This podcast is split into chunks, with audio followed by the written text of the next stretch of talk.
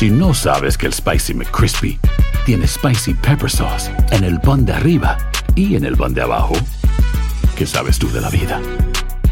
Para, pa, pa, pa.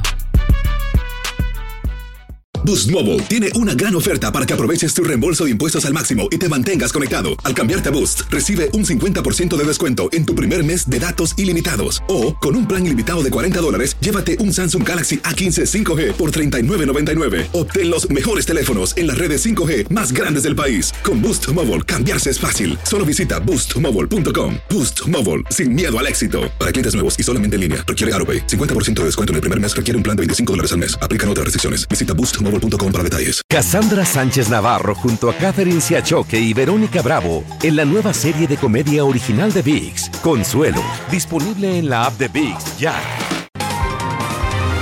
Esto es un informe de última hora de Noticias Univisión. ¿Qué tal? Buen día. Interrumpimos nuestra programación habitual para informarles que la Corte Suprema acaba de fallar en un importante caso sobre la segunda enmienda de la Constitución de los Estados Unidos. El máximo tribunal se pronuncia a favor de los demandantes contra una ley de Nueva York que obliga a los habitantes o a los residentes a tener una licencia para portar armas de fuego fuera del hogar y a demostrar una necesidad adecuada de autoprotección para obtenerla. Quienes impugnan dicha legislación argumentan que la segunda enmienda protege el derecho a portar armas de fuego fuera de la casa y usarlas en defensa propiamente. Así es, Paulina. Los magistrados escucharon argumentos de ambas partes en noviembre pasado cuando la mayoría de los jueces conservadores mostró signos de que invalidaría la mencionada legislación neoyorquina. La decisión de hoy se produce justo cuando la nación experimenta una ola de violencia armada, incluyendo los tiroteos masivos, las masacres como las de Buffalo y Uvalde que le hemos reportado aquí en su noticiero Univisión. Los expertos creen que cancelar esas reglas podría hacer que los estados cambien su enfoque hacia nuevas restricciones que prohíben las armas en espacios sensibles. Y para ampliarnos más de lo que está pasando en este momento en la capital del país, pasamos con Claudia Uceda, que se encuentra ahí en el Capitolio. Buenas tardes, Claudia, te escuchamos.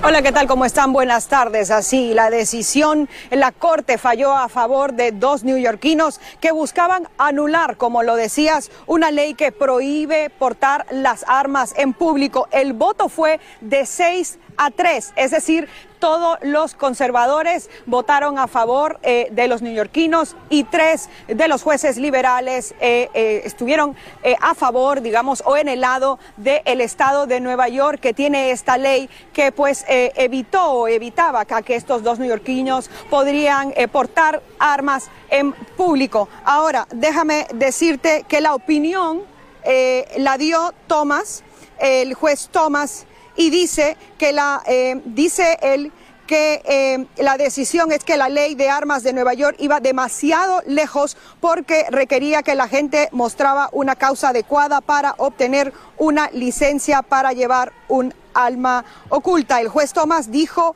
que ese requisito estricto violaba el derecho de las armas de la segunda enmienda y también la 14 enmienda que dice que el gobierno no puede quitar los derechos en el debido proceso. Como tú lo decías, esto ocurre en un momento crítico donde en el Congreso se va, eh, posiblemente va a haber un voto final entre hoy o mañana sobre una reforma de ley para portar armas bipartidista, eh, lo vamos a ver, pero también aquí ocurre en un momento en donde afuera de la Corte Suprema hay medidas extremas de seguridad. Atrás mío tenemos una valla, vamos a ver, también hay muchísima seguridad las calles están cerradas y la valla está separando a los manifestantes que están aquí y también la Corte, eh, los jueces de la Corte Suprema. Por lo general, los jueces de la Corte Suprema en, en una, en, esta etapa, cuando ellos anuncian estas decisiones, ellos se encuentran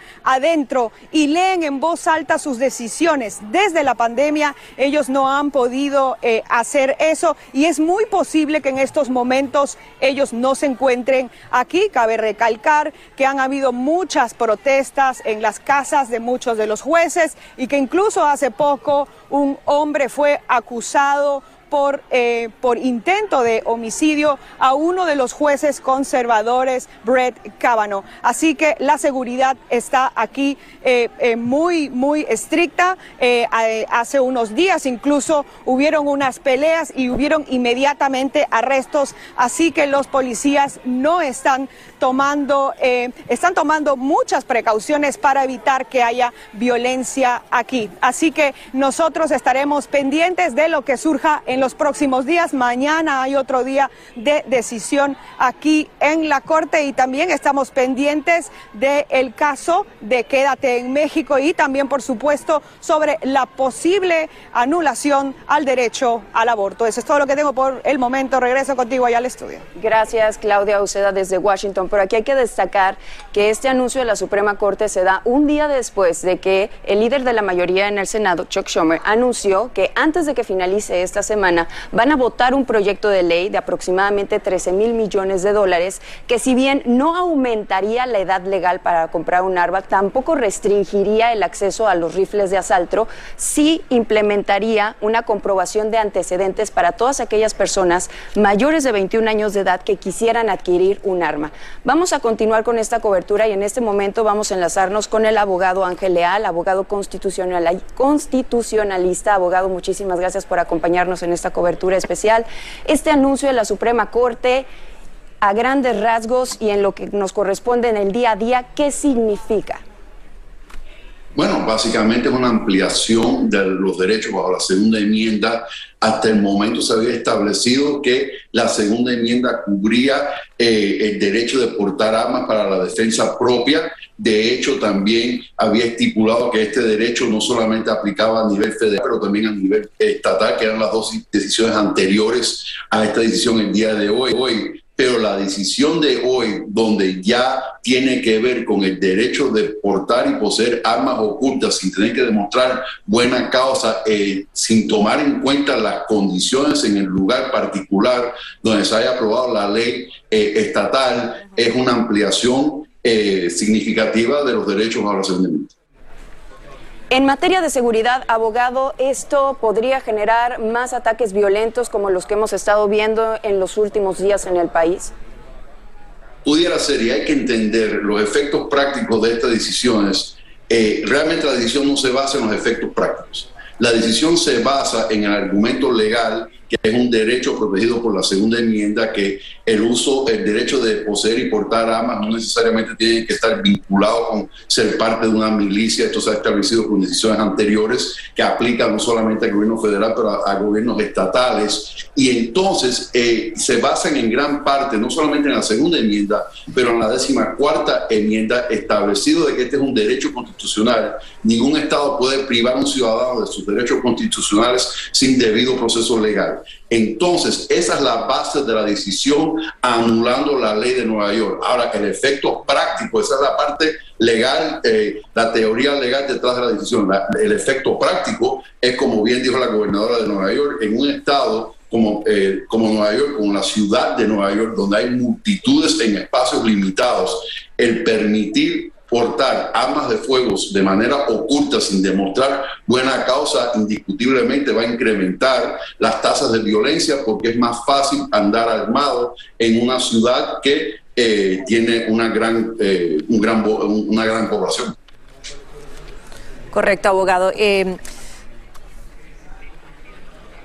Queremos agradecerle su participación en esta cobertura, abogado Ángel Leal, abogado constitucionalista. Muchísimas gracias por habernos ayudado un poco a despejar pues todas estas interrogantes que surgen después de que la Suprema Corte hace este anuncio en un tema tan polémico, Mighty, y sobre todo a días de que ocurra este receso por verano que toman los jueces. Y como bien nos decía nuestra corresponsal, pues este anuncio por materia de seguridad de los propios jueces se realiza ya la determinación que se hace sobre cada tema cuando ya ellos incluso ya están fuera de la Corte claro, por las amenazas que han estado recibiendo en los últimos tiempos, pero quería mencionarles un poco que las, las personas que hacen esta petición, específicamente estas son las personas Brandon Koch y Robert Nash, y ellos no pudieron mostrar, el, el Estado les, niega, les deniega a ambos las solicitudes de licencia sin restricción porque supuestamente no pudieron cumplir con el requisito de causa adecuada. Sabemos que ambos o, o los la Corte Suprema escuchó todos los testimonios en noviembre del año pasado y por eso es que ahora se llevan a cabo estas opiniones que son deliberadamente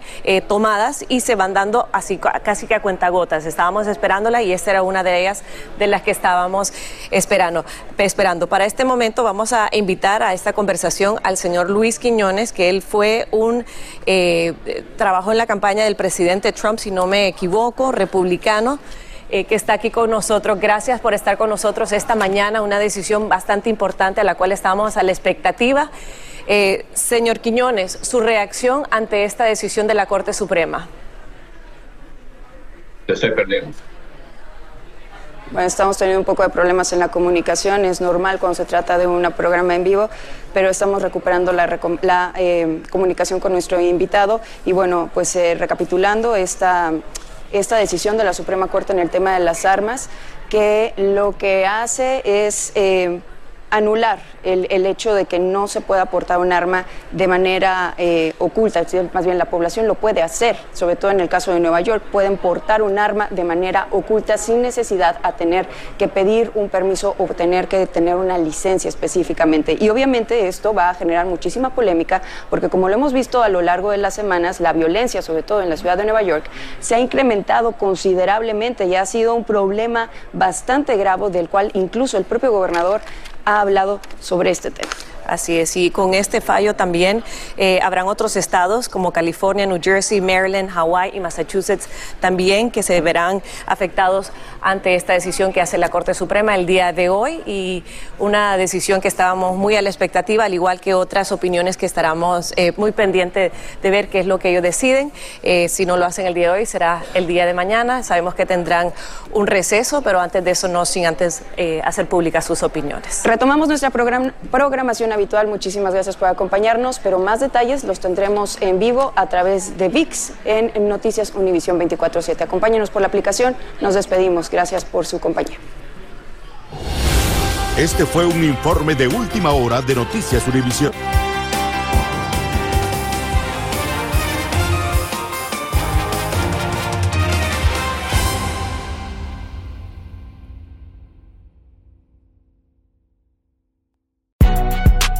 Si no sabes que el Spicy McCrispy tiene Spicy Pepper Sauce en el pan de arriba y en el pan de abajo, ¿qué sabes tú de la vida? Para, pa, pa, pa. Cassandra Sánchez Navarro junto a Catherine Siachoque y Verónica Bravo en la nueva serie de comedia original de VIX, Consuelo, disponible en la app de VIX ya.